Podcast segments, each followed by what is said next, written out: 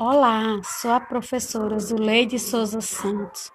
Moro no sítio Pai Domingo há cerca de 48 anos, que fica localizado no município de Puxinanã, na Paraíba. Vou falar um pouco sobre a minha cidade. A cidade só se deu origem há cerca de 59 anos no governo de João Suassuna onde foi construída uma barragem, dando um ponto de partida para o início da cidade. A barragem servia de abastecimento para a cidade de Campina Grande. Após o início da construção da barragem, vários habitantes foram construir suas casas, formando um povoado chegando nos dias atual uma grande cidade.